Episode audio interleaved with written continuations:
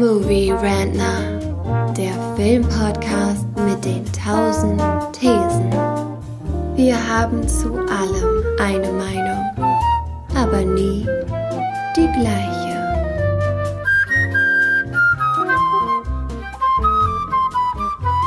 Ja, herzlich willkommen zu unserem kleinen Mini-Format innerhalb der Movie Rantner Community sozusagen.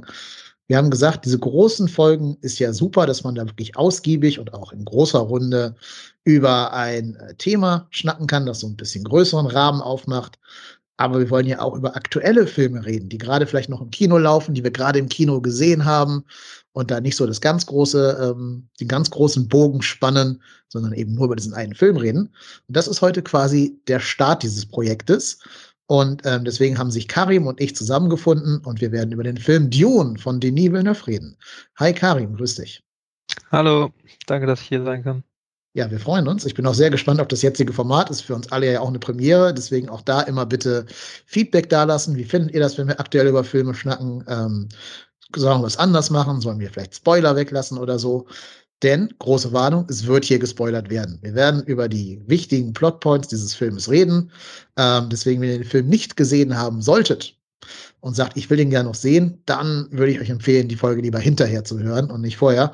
Oder ihr sagt, ich habe das Buch sowieso gelesen, ich kenne die Welt von Dune, ich habe den Lynch-Film gesehen, ähm, ich kann da gar nicht gespoilert werden. Dann ist auch okay. Wir können ja auch so ein bisschen darauf achten, dass wir vielleicht in den ersten zehn Minuten noch nicht allzu krass spoilern, ein bisschen näher reingehen. Das können wir gerne so machen. Dann können wir auch in den Shownotes schreiben, wann die Heavy Spoiler kommen und dann weiß jeder Bescheid, wann er ausschalten muss. Genau. Was wusstest du denn früher über die Welt von Dune, Karim? Hast du das Buch gelesen? Hast du den Lynch-Film gesehen oder warst du komplett unbefleckt? Genau, ähm, das Buch hatte ich damals noch nicht gelesen, das habe ich erst vor kurzem zu Ende gelesen, das hat auch ewig gedauert. Den äh, Lynch-Film, davon hatte ich so stellenweise ein paar Szenen gesehen damals in meiner Kindheit, ich weiß gar nicht wo, auf welchem Sender. Ich äh, wusste aber, dass das irgendwie strange und ähm, einzigartig war, weil ich diesen Kontext von Sci-Fi und Wüste und so so noch nicht gesehen hatte. Und es gab halt diese TV-Serie irgendwann, ähm, ich weiß nicht genau, waren das die 90er oder 2000er? Ich glaube, 2000er, hm, eine Sci-Fi-Serie ah, okay. vom, vom Channel Sci-Fi, ne? Ja, ja, genau. Und da hatte ich auch genau. so ein paar Sachen zugesehen und wusste, ah, das sind diese blauen Augen. Ja, das kenne ich doch irgendwo, ja. Ich war vorher auch komplett unbefleckt. Ich wusste gar nichts. Deswegen ähm, konnte ich noch nicht mal irgendwie verorten, dass es sich ja eigentlich sogar fast mehr um Fantasy handelt als um Sci-Fi. Also, dass es da um quasi Adelshäuser im Weltraum geht. Selbst das war mir also unbekannt. Ähm, und ich nehme mal meine Endwertung so ein bisschen vorweg, weil dann können wir direkt schon mal darüber einsteigen. Ich fand den Film ganz, ganz, ganz fantastisch. Der hat mich komplett abgeholt und hat mich in diese Welt von Dune reingezogen. Ich habe dann auch, genau wie du es gerade schon gesagt hast, direkt danach das Buch bestellt und dann auch komplett durchgelesen inzwischen. Ich habe danach noch den Lynch-Film geguckt und den ersten von dieser Sci-Fi-Serie eben auch.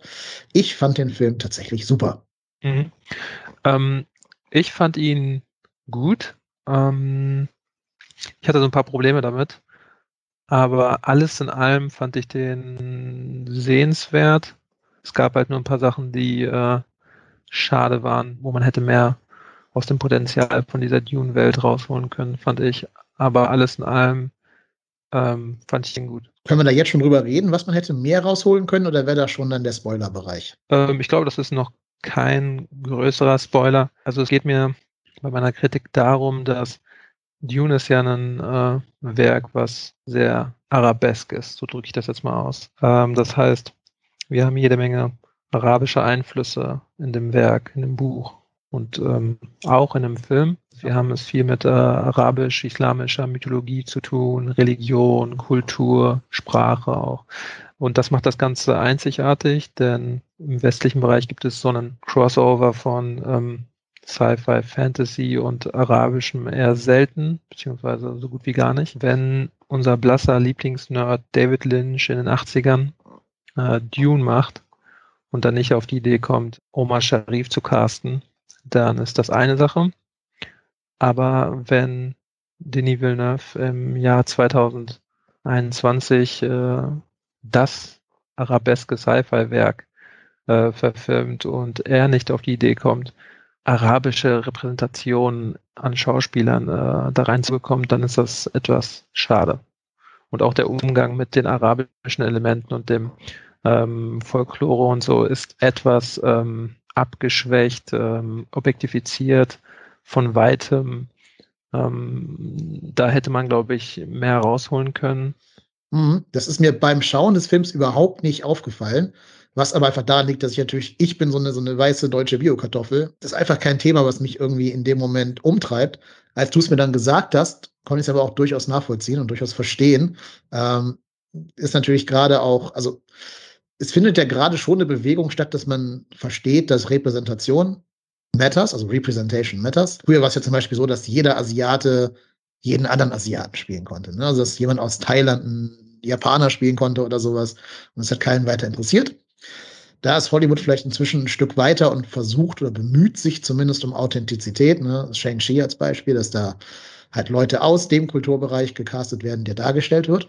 Du hast recht, das ist hier überhaupt nicht der Fall. Ne? Also die beiden, äh, die beiden prominenten Fremen, das ist dieses, dieses Volk, dieses arabeske Volk, was du gerade erwähnt hast, was auf dem Wüstenplanet indigen ist, sozusagen. Die Space Araber. Ja, genau. Die werden von Javier Bardem und äh, Zendaya gespielt, ne? also beides keine Menschen mit irgendwie arabischem Kontext. Und das ist ja sowas, was zum Beispiel der 13. Krieger hat das ja auch gemacht, dass die Antonio Banderas als äh, arabischen mhm. Menschen gecastet haben. Und das ist natürlich recht, ne? Dune ist ja extrem inspiriert worden von Lawrence of Arabia, also von dem historischen Lawrence. Genau. Äh, und da war der Film in den 60ern natürlich schon mal einen Schritt weiter, weil da natürlich, gut, da gab es auch Blackfacing, ne? aber mhm. äh, zumindest gab es da auch echte arabische Menschen. Die Frage, die sich mir hier stellt, ist, das ist jetzt so ein bisschen schon in die, in die Zukunft gehen und über den ersten Teil von Dune hinausgehen. Die Fremen werden aber auch nicht gerade positiv dargestellt. Ne? Die werden ja als ein sehr naives und leichtgläubiges Volk dargestellt. Könnte auch sein, dass ich dann auch daran Kritik entzündet hätte, wenn man die eben arabisch besetzt hätte, oder? Ich glaube, es ist keine einfache Entscheidung, wie man die besetzen soll. Aber hier ist mein Problem damit.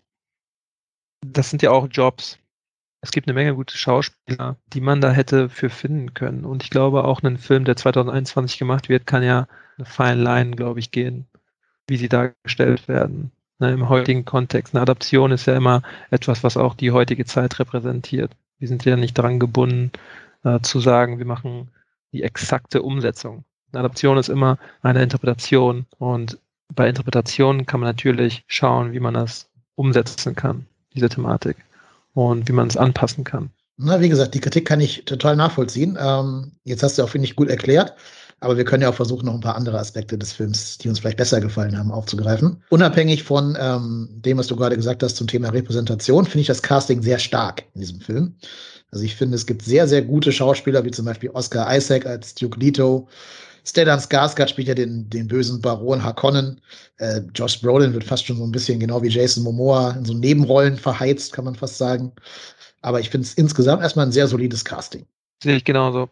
Ich mag die alle. Oscar Isaac ist einer meiner Lieblingsschauspieler. Die anderen finde ich auch top. Ich fand's, ich fand's tatsächlich ein bisschen witzig, aber auch, dass Zendaya in dem Trailer irgendwie eine große Rolle spielt, aber in einem Film vielleicht eine Screentime von zwei Minuten, drei Minuten hat. Da wurde also schon mit ihrer Popularität äh, gespielt. Aber auch Javier Bardem ist einer meiner Lieblingsschauspieler. Das sind schon ähm, coole Leute und auch Rebecca Ferguson, die die Mutter spielt von, äh, von Paul, ich auch sehr stark. Mhm, da sage ich gleich noch was zu, zu Rebecca Ferguson. Ich habe, glaube ich, gelesen, dass Zendaya insgesamt zehn Drehtage hatte. Ähm, das sagt ja schon sehr viel aus in so einem Mammutprojekt. Ja. Der zweite Film wird ihrer werden. Also wenn es jemals einen zweiten gibt, dann wird äh, Chani heißt sie ja, glaube ich, wird dann da prominenter vorkommen mhm. müssen. Sie ja. ist ja quasi dieses Bindeglied zwischen, zwischen Paul Atreides und den Fremen, dieser Fremen-Welt.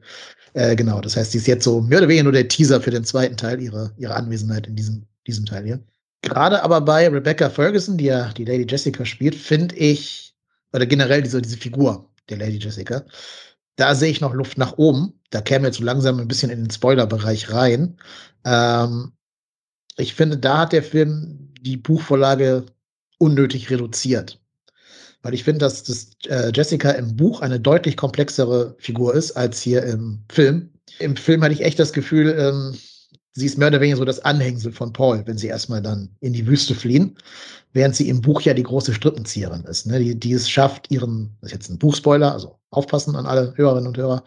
Äh, Im Buch ist es sie, die den Fremen vorgaukelt, dass ihr Sohn, Paul, der, ähm, der Auserwählte sei. Sie ist ja dieser Mitglied in diesem Bene Gesserit-Orden, diesem Hexenorden, wie der immer genannt wird im, äh, im Roman und im Film. Und die haben sich zum Ziel gemacht, dass sie quasi eine Figur äh, aufbauen wollen, die von diversen Völkern als der Quizach Haderach, also als der Auserwählte, angesehen wird. Das sollte eigentlich in der Generation nach Paul passieren. Mhm. Aber Jessica ist diejenige, die sich gegen diesen Orden stellt und Paul trotzdem aufzieht, obwohl er ein Junge ist. Der hätte eigentlich ein Mädchen werden sollen. Ähm, und eigentlich hätte er dann daher kein, sozusagen keine Daseinsberechtigung gehabt. Aber das hat sie eben gegen den Willen gemacht und hat dann als sehr starke weibliche Figur den Sohn gegen diesen Orden durchgedrückt und eben versucht, ihn dann in diesem Fremen-Volk als Auserwählten darzustellen. Und diese Dimension fehlte mir im Film. Ähm, das, da kommt sie für mich zu kurz weg. Für mich eine der Szenen, wo ähm, vielleicht die Regieanweisung, keine Ahnung, vielleicht war es auch ihre schauspielerische Interpretation, es war auch die Szene, wo Paul die Hand reinlegen soll in die Box, die Box des Schmerzes sozusagen und das äh, überwinden muss. Da sehen wir halt die Mutter außerhalb dieses Raumes. Und ich hatte das Gefühl, auch da äh, wurde sie etwas schwächer dargestellt, als sie eigentlich ist in dem Buch. Ähm, etwas weniger ähm, ja, abgehärtet vielleicht. Ja, ähm, definitiv. Und, und, und das äh, eins der großen Mantras oder beziehungsweise vielleicht auch sogar das große Ding in dem Buch ist ja auch dieses ähm, Determination, dass quasi ähm, äh, vielleicht auch freier Wille gar nicht existiert und dass ähm, alles geschrieben steht und alles quasi so passieren soll, wie es bereits geschrieben steht. Und das ist quasi so ein arabisches Ding. Maktub heißt das auch. Was in dem Film gar nicht rüberkommt. Denn in dem Buch wissen sie bereits, dass es äh, zu einem Anschlag kommen wird, dass es einen Verräter geben wird, dass der Verräter äh, der und der ist und gehen trotzdem diesen Weg. Es gibt quasi sozusagen keinen drin, diesem Schicksal. Und ähm, das macht es sehr so interessant. Das Buch spoilert dich quasi durchgängig und sagt dir bereits am Anfang, was ungefähr als nächstes passiert. Und der Film geht nicht annähernd so weit. Klar, es wird angedeutet, dass da was äh, brodelt im Hintergrund, aber es ist nicht so deutlich wirklich wie im Buch. Ja, kann ich nur so unterschreiben. Ähm, gerade auch die Szene, die du gerade meintest, mit der Box des Schmerzes. Da sagt ja die, die Reverend Mother, also Charlotte Rampling, sagt dann ja sowas wie, deine Mutter steht vor der Tür und niemand kommt an ihr vorbei.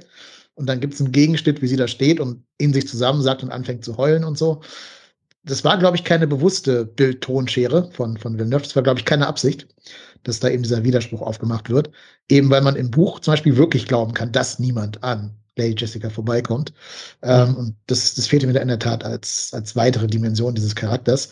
Gerade weil sie ja eine sehr wichtige Rolle spielen wird. Ne? Also ich mhm. dachte zuerst, sie würde auch demnächst ins Gras beißen. Also ich wusste ja, wie gesagt, nichts über die Story vor dem Schauen des Films. Und für mich war klar, dass Paul quasi allein durch diese Wüstenerfahrung würde durchgehen müssen. Aber es kommt ganz anders und sie wird umso wichtiger werden. Insofern wäre es schön, wenn sie im zweiten Teil dann diese Rolle noch ein bisschen, ja, komplexer und auch tiefer ähm, gestalten würden. Viele Leute haben ja vorgeworfen, dass die erste ja, Stunde oder so von diesem Film reine Exposition wäre, wo immer nur die Charaktere und so die Welt vorgestellt wird und noch gar nicht viel passiert. Hast du das auch äh, so gesehen? Nee, ich fand, das war einer der Stärken des Filmes. Ähm, also ich hatte nicht das Gefühl, dass man hier so Exposition-Dumps bekommt, dass man hier einfach Informationen vorgetischt bekommt, sondern es wurde sehr smart ähm, aufgeteilt. Erstmal in Häppchen und das auch sehr schön visuell umgesetzt. Das, waren, das, waren, das war quasi die Stärke des Filmes. Der Aufbau, die Immersion, dieses Kennenlernen dieser Welt, das wurde von Villeneuve clever gemacht. Das wurde natürlich auch schauspielerisch sehr gut umgesetzt. Ähm, das fand ich eigentlich ziemlich unterhaltsam und cool. Es hat auch einen reingezogen in die Welt, ziemlich gut. Ähm, dieses, dieser langsame Aufbau, dieses ähm, selbstverständliche, der Ton quasi, also Ton im Sinne von Tone, ähm, nicht im Sinne von Soundton. Das fand ich war ziemlich gut getroffen, dass dem so, äh, so eine gewisse Schwere gegeben worden ist und äh, Trägheit und Ruhe. Ähm, das fand ich ziemlich cool. War auch so ein bisschen ein Gegensatz zu gewissen anderen äh, Sci-Fi-Filmen. Ja, finde ich nämlich auch. Also wie gesagt, ich wusste ja vorher überhaupt gar nichts. Und für mich war diese Exposition schon sehr, sehr hilfreich. Also ich wurde dadurch erst in diese Welt mitgenommen, sozusagen. Ist ja auch nicht so einfach in Herberts Welt reinzukommen. Ne? Es gibt ja diese ganz vielen Konzepte, die man erstmal verstehen muss. Was ist Spice und warum ist dieser Planet so wichtig für das Spice? Ähm, das darf man auch nicht sich vorstellen als Gewürz. Das ist ja deutlich mehr als das Wort Spice vielleicht auf den ersten Blick so oder das erste Hören äh, wiedergeben würde. Dann wird man ja mit unheimlich vielen komischen so Fantasy-Namen äh, zugeballert. Ne, also irgendwie Tufir, Harvard, Gurney, Halleck und so weiter und so fort. Da bist du ja ganz schnell mal überfordert. Und ich finde, der Film schafft das sogar gut, dass eben diese Überforderung beim, beim Zuschauer nicht einsetzt, sondern man immer genau weiß, okay, die sind auf der Seite, das ist deren Motivation und die Hakonnen sind auf der anderen Seite und die haben das und das vor. Ähm, das ist, glaube ich, sogar essentiell für das, was dann ungefähr in der Mitte des Filmes passieren wird. Und dann kommen wir jetzt gleich in das ganz große Spoiler-Territorium hinein.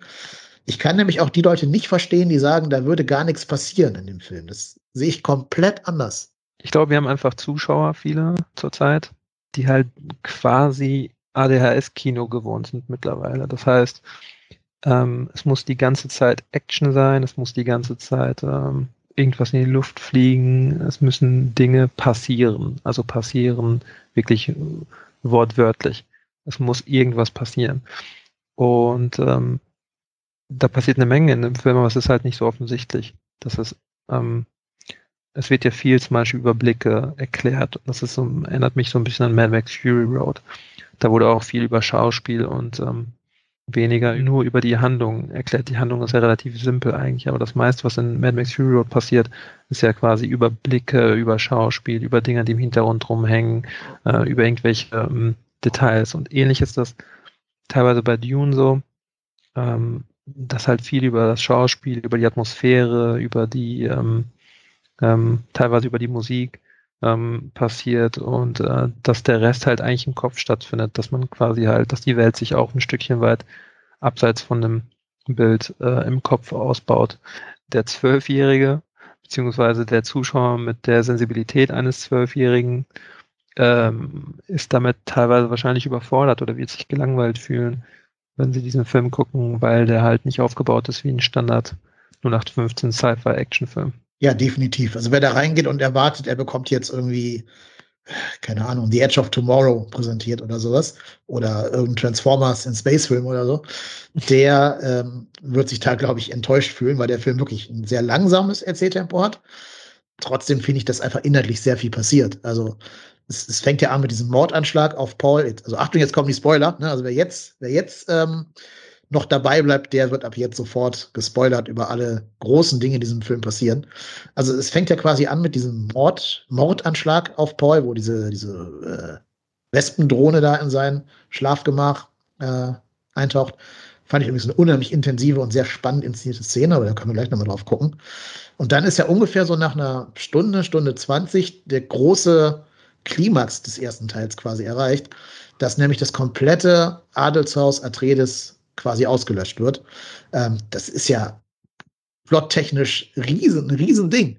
Ich, ich verstehe nicht, wie man sagen kann, da wird nichts passieren, wenn alle Schauspieler, also alle Figuren, die gerade mühsam eingeführt worden sind, äh, innerhalb von einer 20-minütigen Szene komplett ausgelöscht werden. Es ist doch Game of Thrones quasi, wofür die neuen Episoden gebraucht haben, oder sogar drei Staffeln, könnte man argumentieren. Das passiert hier in einer Stunde 20. Das ist ja nicht wenig Plot, der da passiert. Ich glaube, es geht auch um das Tempo. Ähm, in der ersten halben Stunde wird halt nur aufgebaut. Da werden die Figuren eingeführt, da werden ganz ruhig ähm, Regeln so ein bisschen erklärt, so ein bisschen wie es auch im Buch ist. Im Buch dauert das ja noch länger. Und das ist wahrscheinlich schon zu viel für Leute. Am besten wäre es, wenn das Ganze einfach mit einem riesigen Action-Set-Piece anfängt. So ein bisschen wie bei James Bond oder so. Das quasi einfach am besten so, so ein Krieg irgendwie ähm, zu sehen ist oder irgendeine Assassination oder so. Das wäre, glaube ich, so, wie man das normalerweise erwarten würde. Irgendeine große Action, dann wird man so ein bisschen eingeführt, dann kommt direkt die nächste Action-Szene und da ist es ja anders. Da hat sich Villeneuve sehr ans Buch gehalten. Es wird ganz langsam eingeführt, ganz vorsichtig, äh, immer mehr Details, sodass dann, wenn dann irgendwas passiert, das dann mehr zieht das verdankt man diesem langsamen Aufbau. Das ist ja quasi das Positive daran. Ja, da ist ja Villeneuve sowieso der Meister drin. Ne? Also wenn ich da an, an Sicario denke, die Szene an der mexikanischen Grenze, wo ja auch ganz, ganz lange nichts passiert, aber es wird immer mehr der Bogen weitergespannt, bis dann irgendwann der Pfeil quasi losgelassen wird und dann die Action eskaliert. Äh, da finde ich, ist er sogar einer der besten modernen Regisseure darin, dieses Suspense aufrechtzuerhalten und dann so äh, orkanartig zu entladen. Also da macht er hier, glaube ich, gar nichts falsch. Das deutet sich ja schon an in dieser gerade erwähnten Szene mit dieser Killerdrohne, ne, diesem, diesem äh, Moskito-ähnlichen Flugroboter da. Die fand ich von der Spannung her zum Schneiden dick quasi, diese Szene. Also da saß ich an der Kante meines Kinosessels und hab mir gedacht, boah, ist das, einfach auch sehr, sehr gut und sehr spannend inszeniert. Die Szene fand ich auch fantastisch, aber ich fand sogar, da gab es sogar noch eine bessere Szene, die auch äh, noch ähnlicher ist mit der Plansequenz, die du eben angesprochen hast von Sicario. Ähm, nämlich da, wo sie ähm, mit diesem libellenartigen Flugzeug äh, landen in der ähm, Wüste, um diesen Leuten zu helfen, die irgendwie so einen äh, mechanischen Ausfall haben, bevor der Wurm kommt. Und ähm, ich glaube, die ganze Sequenz ist so zehn Minuten fast. Der Wurm ist irgendwie so und so viel ähm, Kilometer entfernt. Wir haben so und so viel Zeit. Hey, warum sind die eigentlich alle so entspannt? Fragt sogar einer der Charaktere. Und dann passiert dann plötzlich dieses technische Problem und boom, plötzlich ist man drin. Das ist eigentlich so ziemlich die beste Szene fast im Film, meiner Meinung nach. Auch wenn es schauspielerisch vielleicht bessere Szenen gibt, aber es ist so ein Film im Film fast schon so ähnlich wie die Szene in der Autobahn bei Sicario ein Film im Film ist. Ja, da sieht man einfach, wie gut er daran ist, diese Spannungsmomente zu inszenieren. Wir können ja überhaupt mal über die Sandwürmer reden. Die fand ich nämlich auch unheimlich gut umgesetzt. Ähm, da glaube ich, kann man jetzt schwer einen Vergleich zu David Lynch ziehen. Der hat ja auf einer anderen Zeit diesen Film gemacht, wo es vielleicht auch schwerer war, die Sandwürmer so auf diese Art umzusetzen. Aber wie das hier gemacht wird, als quasi, man sieht ja immer nur so diese, diese Schlünde, die sich aus dem Sand hervorheben, wie der Sand dann so in diesen Schlund hineinrieselt. man sieht die Viecher ja quasi nie in ihrer vollen Dimension. Äh, das finde ich schon sehr, sehr gut gemacht. Ja, auf jeden Fall. Das hat mich auch an Star Wars erinnert, an den ähm, dritten Teil, wo, wo Luke Skywalker ja hingebracht wird und gerade noch entkommt, bevor er reinfallen kann. Ich weiß nicht, wer hier wen inspiriert hat. Also Star Wars natürlich auch von Dune inspiriert, offensichtlich. Ich frage mich, ob Villeneuve vielleicht auch nochmal auf den Film geguckt hat, weil es hat mich so ein bisschen daran erinnert, also die Art und Weise, wie die Zähne aus, aus diesem Sand äh, hervorgucken und das quasi fast schon als weniger als Lebewesen und mehr als so, einen, so eine Naturgewalt dargestellt wird. Ja, definitiv. Ähm, die werden ja auch noch eine größere Rolle spielen in der Zukunft, diese, diese Würmer. Und da bin ich sehr gespannt, wie das dann umgesetzt werden wird, wenn man sie mal ein bisschen offensiver im Bild ähm, sehen muss, tatsächlich. Da bin ich sehr gespannt, aber auch da finde ich wieder das Coole, das haben wir auch bei unserer ersten Folge, der ersten regulären Folge der Movie Rantner besprochen, einfach diese Subtilität, ne? dass man sich auch mal traut, irgendwas nicht so richtig zu zeigen, sondern damit zu leben, dass die viel gewaltiger wirken, wenn man sie eben nicht komplett im Bild zu sehen bekommt. Und allein deshalb, also das sollte man auch mal an dieser Stelle erwähnen, das ist auch wirklich ein Kinofilm. Also ein Film, der im Kino geguckt werden besser im Kino geguckt werden wird als zu Hause auf dem Homescreen. Ähm, der läuft ja in den USA, glaube ich, sowohl parallel im Kino als auch auf HBO Max an, jetzt nächste Woche. Die Leute, die auf HBO Max den gucken werden, ich kann nicht verstehen, warum sie nicht ins Kino wollen aktuell, aber die werden was verpassen. Die werden eine Dimension dieses Filmes niemals zu sehen bekommen, wenn sie nicht irgendwann später noch ins Kino gehen. Einfach wegen dieser Gewaltheit, äh, Gewaltigkeit dieser, dieser Grandeur, die der Film hat, das muss man eigentlich im Kino gesehen haben. Ich kann mir durchaus vorstellen, dass auch einige Leute nichts mit dem Film anfangen können, aber selbst diese Leute sollten sich den Film auf jeden Fall im Kino angucken. Das macht, glaube ich, sogar mehr Sinn, als den zu Hause zu gucken, einfach weil äh, die Ruhe und die äh, Länge und die Größe des Filmes eine andere Dimension erreicht die man zu Hause wahrscheinlich so nicht kriegt. Es sei denn, man hat wirklich einen riesigen Fernseher da stehen und guckt sich das auf 4K an und hat eine tolle Soundanlage und so weiter. Dann ginge das wahrscheinlich auch noch. Aber im Kino ist es tatsächlich was anderes, weil dann die Größenverhältnisse auch viel deutlicher werden. Und ähm, ich glaube, dieser Effekt geht zu Hause weg. Das ist ja auch das, was äh, Lawrence von Arabien so genial macht. Diese Bildgestaltung, Komposition, die Größe der Wüste, die Hitze der Wüste und so weiter. Das, ähm, da ist Dune auch ganz stark angelehnt dran. Das ist etwas, was im Kino viel stärker rüberkommt, als das zu Hause der Fall sein kann. Ja, also wir haben es, glaube ich, noch nicht konkret genug erwähnt. Die Bilder sind einfach fantastisch. Ne? Ähm, es gibt wirklich viele Momente, wo ich mir gewünscht hätte, im Kino eine Pause-Taste zu haben, dass ich Pause drücken kann und so ein bisschen mehr von diesen optischen Details einsaugen kann. Das ist dann vielleicht der einzige Vorteil vom Heimkino, dass man da eben eine Pausentaste hat. Also das fängt an bei den Kostümen, die ich unheimlich äh, gelungen und sehr detailreich finde.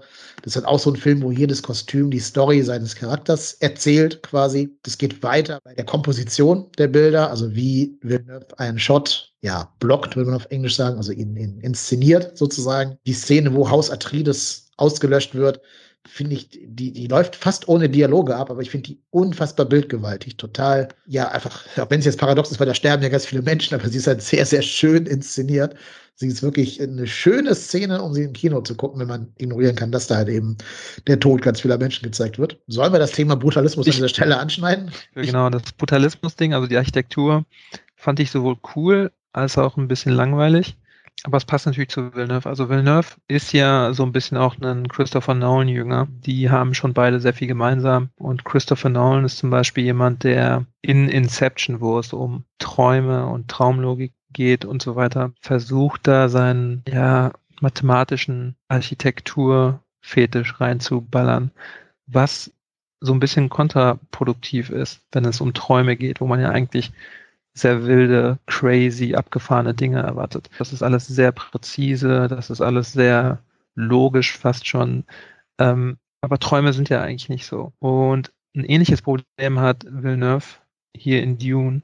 Dune bietet sich hervorragend an, um auszurasten. Also das Buch ähm, lädt quasi dazu ein, vor allen Dingen auch wegen dieser Spice-Thematik, wegen dieses ganzen quasi Drogenrausch, um den es unter anderem auch geht. Das Buch ist ja in den 60ern entstanden, nicht aus Zufall. Und wegen dieser Wüste und dieser Hitze und diesem Würmern und dem ganzen crazy Setting und diesem Arabesken, finde ich, hätte man da viel wilder sein können mit der ähm, Architektur, auch mit dem Zustand, den äh, Paul Atreides dort erreicht, wenn er dieses Spice einatmet. Das fand ich ein bisschen zu trocken, das fand ich nicht originell genug. Da hat sich Villeneuve nicht genug getraut, auch wahrscheinlich deswegen nicht, um den Zuschauer nicht abzuschrecken. Ähm, da hätte ich mir äh, Regisseure vorstellen können, die da mehr rausgeholt hätten aus dieser Thematik, aus diesen Bildern, aus diesen Farben, aus diesem Spice. Ich glaube, da, so schön dieser Film als auch geworden ist, hätte man auf jeden Fall ähm, vielleicht ein bisschen origineller sein können, ein bisschen wilder sein können. Der hätte ich mir am liebsten, wie gesagt, so einen Luc Besson, einen Terry Gilliam, einen Cronenberg oder so vorgestellt, der vielleicht mehr mit dieser, ähm, ja, mit diesem Rausch, mit dieser Thematik und dieser Wildheit und der Architektur vielleicht mehr noch rausgeholt hätte ich glaube, hier war man etwas vorsichtig. Mhm. Ja, vor allem hätte man diesen Brutalismus, also vielleicht erkläre ich mal ganz kurz das Wort, wenn ich nicht jeder weiß, was Brutalismus ist. Mhm. Das hat mit dem deutschen Brutalität gar nicht so viel zu tun. Das ist ein architektonischer Stil, kommt, glaube ich, aus dem Englischen, Brutalism. Mhm. Ähm, viel Beton, viel eckig, viel eckige Formen. Wer in Köln wohnt, äh, die Staatsbibliothek ist, ist in diesem Brutalismus-Stil architektiert worden, architektoniert worden, keine Ahnung, wie das Verb davon ist, äh, gebaut worden halt. Oder die Bank of worden. London, konzipiert worden, genau. Bank of London kann man noch erwähnen, die Ruhr-Universität Bochum, also gibt so ein paar, paar bekannte. Auch Bauwerke. die Uni in Bielefeld ist äh, bekannt dafür, ja. Ja, genau. Gropiusstadt in Berlin ist quasi der ganze Stadtteil so gebaut worden. Ähm, ja, also das so als, als Hintergrund.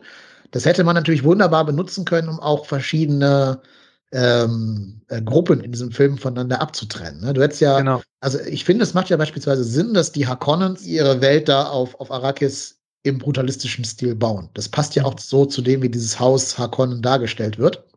Hätte man dann als wunderbaren Gegensatz nehmen können, wenn man zum Beispiel die Heimatwelt der äh, Atreides, ich weiß gerade nicht, wie sie heißt, ehrlich gesagt, wenn man diese Welt dann vielleicht in einem klassizistischen Stil oder im Rokoko dargestellt hätte oder so. Also einfach mehr Grün, mehr Farbe, mehr ja, ja mehr, mehr Lieblichkeit sozusagen, um diesen Unterschied klarzumachen von der Heimatwelt zu dieser kargen Welt auf Dune. Und dann mhm. kann man ja nochmal im dritten Schritt die Welt der Fremen komplett anders genau. darstellen. Ja. Ähm, aber da hast du recht, da ist sich alles ein bisschen zu ähnlich, auch weil das Farbgrading ist bei Villeneuve nie so, ich finde es nie so ganz, ganz toll, ist mir zu orange and teal alles. Ähm, da könnte er Farbe noch viel mehr als, als Aussagemittel einbauen. Da ist auch Nolan schuld, der mit Dark Knight damals ähm, quasi die moderne Filmwelt, den Blockbuster verändert hat. Wenn man es mit einem Wort beschreiben sollte, dann ist es das Wort Brrrm. Das ist das, was man in jedem Trailer hört. Das ist das, was, was Hans Zimmer seit zehn Jahren jetzt macht. Das ist dieses schwere, grim and gritty Ding, was dem Zuschauer erklären soll, dass hier ist jetzt ganz wichtig, dass hier ist ganz ernst. Und äh, Hollywood denkt, das ist das Mittel, um das jetzt zu machen. Dieser wuchtige Soundtrack, der teilweise wirklich ersetzbar ist mit irgendwelchen anderen Blockbustern. Das ist auch das Problem, dass sich die Filme kaum mehr unterscheiden von den Soundtracks her, teilweise von den Bildern her.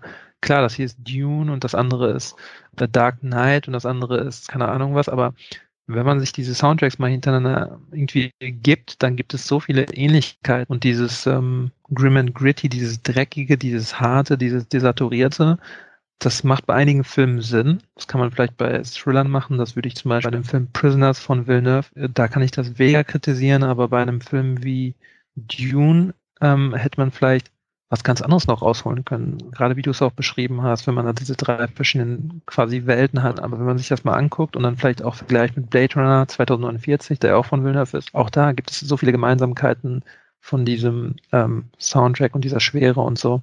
Und auch da ist Brutalismus ein wichtiger Faktor. Ich finde es schon fragwürdig zu sagen, hey, ich bin Villeneuve und ich mag Brutalismus, also die, den Architekturstil und jetzt haben wir den in Blade Runner, jetzt haben wir den in Dune aber da ist, glaube ich, mehr möglich. Ja, ich glaube sowieso, dass es ähm, Hollywood gut täte, wenn es mehr als drei Film-Soundtrack-Komponisten gäbe. Also gefühlt genau. drei. Ähm, das wäre schön, nochmal ganz neue Einflüsse zu sehen. Immerhin, ich, ich beim Soundtrack-Thema, es gibt ja diesen einen Sound, wo dann so ein paar arabeske Elemente drin sind, wo immer diese Frauenstimme ja ne, diesen genau. arabischen Singsang anstimmt. Ich glaube, das war Paul's, Paul's Theme, ist das, glaube ich. Das kann ja. sein, ja. Der ist ziemlich gut. Ja, den finde ich super, der ist mir auch total lange im Ohr geblieben. Der ist ja im Trailer auch zu hören, in dem, mhm. ersten Trailer, der rauskam. Ähm, den fand ich super, auch weil da eben gerade diese Elemente drin sind, immer so ein bisschen abweicht von diesem Standard war Soundtrack, ja. den Hans Zimmer sonst immer so raushaut. Ähm, ja, genau. Also ich fand den Sound trotzdem immer noch gut, weil, also Hans Zimmer ist ja schon ein gewisser mhm. Qualitätsstandard, der weiß schon, was er tut. Auch wenn es manchmal ein bisschen zu, zu beliebig wird bei ihm oder zu austauschbar. Aber auch der wäre für mich ein Grund, dieser Soundtrack ihm dann doch im Kino äh, anzuschauen, den Film, um halt diese Soundgewalt auch mitzunehmen. Und im Kino kommt das natürlich noch viel stärker, da vibrieren ja teilweise die Sessel alleine schon von diesem Sound. Und du hast halt quasi so einen fast schon konstanten, tiefen Basston da drin, der natürlich einen sehr gut da reinbringt in diese Welt und für diese Immersion ähm, hilfreich ist aber man kann auch den Schauspielern mehr zutrauen und den Bildern mehr zutrauen und sagen, ja, und auch dem Zuschauer mehr zutrauen, ähm, dass der auch drinnen bleibt im Film, wenn es jetzt nicht durchgängig am Vibrieren ist. So, das ist äh, so ein bisschen Nitpicking. Also es ist nicht so, dass es den Film kaputt macht oder so überhaupt nicht, aber es ist einfach, wir reden ja gerade davon, was gut an dem Film ist, was schlecht an dem Film ist. Eine andere Kleinigkeit, die mich auch so ein bisschen genervt hat, die aber auch Nitpicking ist, ist, dass viel in einem, in einem Film über die Hitze und über dieses feindliche Wetter geredet wird, was auf Arrakis herrscht. Das kommt aber nicht ganz so stark rüber. Die haben zwar diese Anzüge, die sie brauchen, um dort zu überleben und so, aber ich könnte schwören, ich habe da niemanden schwitzen sehen im ganzen Film. Und das ist etwas, was Nitpicking ist. Also es ist jetzt kein super wichtiges Detail, aber ich hätte mir schon gewünscht, dass man häufiger wirklich auch spürt oder sieht, dass das da sehr heiß ist und dass da Leute schwitzen. Und ich glaube, ob die Leute diesen Schweiß quasi auffangen und umwandeln oder ob sie diese Anzüge nicht anhaben, das hat in dem Film keinen Unterschied gemacht. Ich habe jetzt nicht irgendwie Leute gesehen, die da kurz vorm Sterben waren oder irgendwie ähm, besonders mit dem Wetter zu kämpfen hatten. Und das sind so ein paar Details, die mir halt aufgefallen sind. Ja, definitiv. Vor allem, weil es gibt ja nun wirklich große Filmklassiker, die es halt schaffen, dieses, dieses genau. Gefühl genau. der Hitze zu transportieren. Also da muss man gar nicht mit irgendwelche Wüstenfilme gucken, aber alleine, ähm, alleine Hitchcocks Fenster zum Hof, was ja in einer Hitzewelle spielt, hm. oder, oder in der letzten Folge auch erwähnt von Sidney Lumet, die zwölf Geschworenen, da hast du das Gefühl, du kannst die Hitze mit dem Messer schneiden quasi, weil ja. die Luft steht quasi beim Gucken. Es genau. gibt sogar eine, eine, Folge von, von Monk, wo er in Mexiko ist, wo man das besser hinkriegt, diesen, diesen Durst und diese Hitze darzustellen. Ja. Das stimmt, da hat, hat noch viel Luft nach oben. Ähm, Gerade jetzt, wo er in, in der Wüste spielt, der Film jetzt im zweiten Teil und weniger mhm. in diesen Häusern, die klimatisiert sind. Ähm, ja, das ist noch Luft nach oben. Äh, und genauso fand ich es auch ein bisschen sehr einfach, wie man sich in der Wüste so findet. Also es ist ein Wüstenplanet, der, der ist riesig und trotzdem findet da jeder jeden innerhalb von zwei Minuten, nachdem sie verloren gegangen sind. Das ist ein bisschen einfach. Also da hat man sich vielleicht einen Schritt zu wenig gemacht. Ich denke, dass, dass Villeneuve da noch eine Menge rausholen wird aus dem Universum, vorausgesetzt er darf. Ähm, ich weiß gar nicht genau, wie, ob der Film jetzt ein Box-Office-Hit ist oder ob der an den Kinokassen gescheitert keine Ahnung. Habe ich gerade noch nachgeschaut. Hat äh, Domestic, äh, nee, Quatsch, also im Ausland hat er ähm, 117 Millionen bereits eingespielt. In den USA läuft er ja noch nicht. Da läuft er erst am 22. an, dann parallel im Kino und eben auf HBO Max.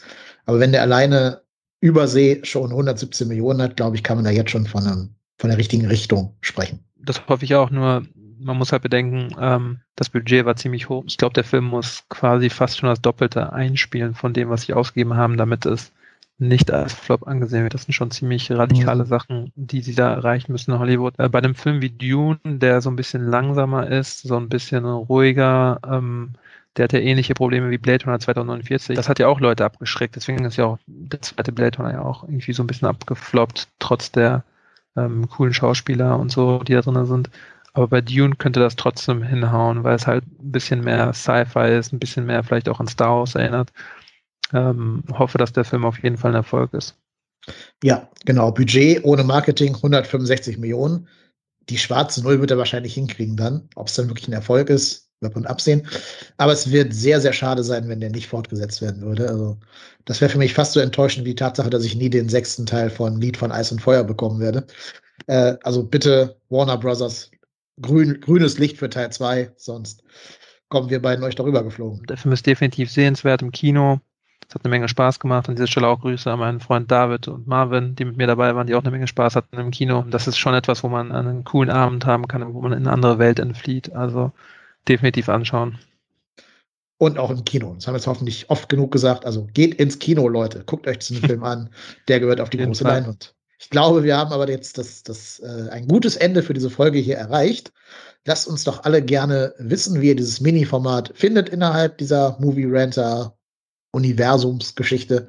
Ist das cool, dass wir über, über moderne Filme reden, also über aktuelle Filme reden oder lieber auf die alten Klassiker uns beschränken? Wie findet ihr es? Wie fandet ihr Dune? Hat euch gut gefallen? Fandet ihr nicht so cool? Wollt ihr gerne Teil 2 haben? Lasst uns das alles wissen. Kommt mit uns ins Gespräch, einfach mal auf die Homepage gehen oder auf Twitter und da kann man uns dann auch erreichen. Ich würde sagen, Karim, wir sind raus. Macht es gut. Tschüss. Ciao. Movie Rantner, der Filmpodcast mit den tausend Thesen. Wir haben zu allem eine Meinung, aber nie die gleiche.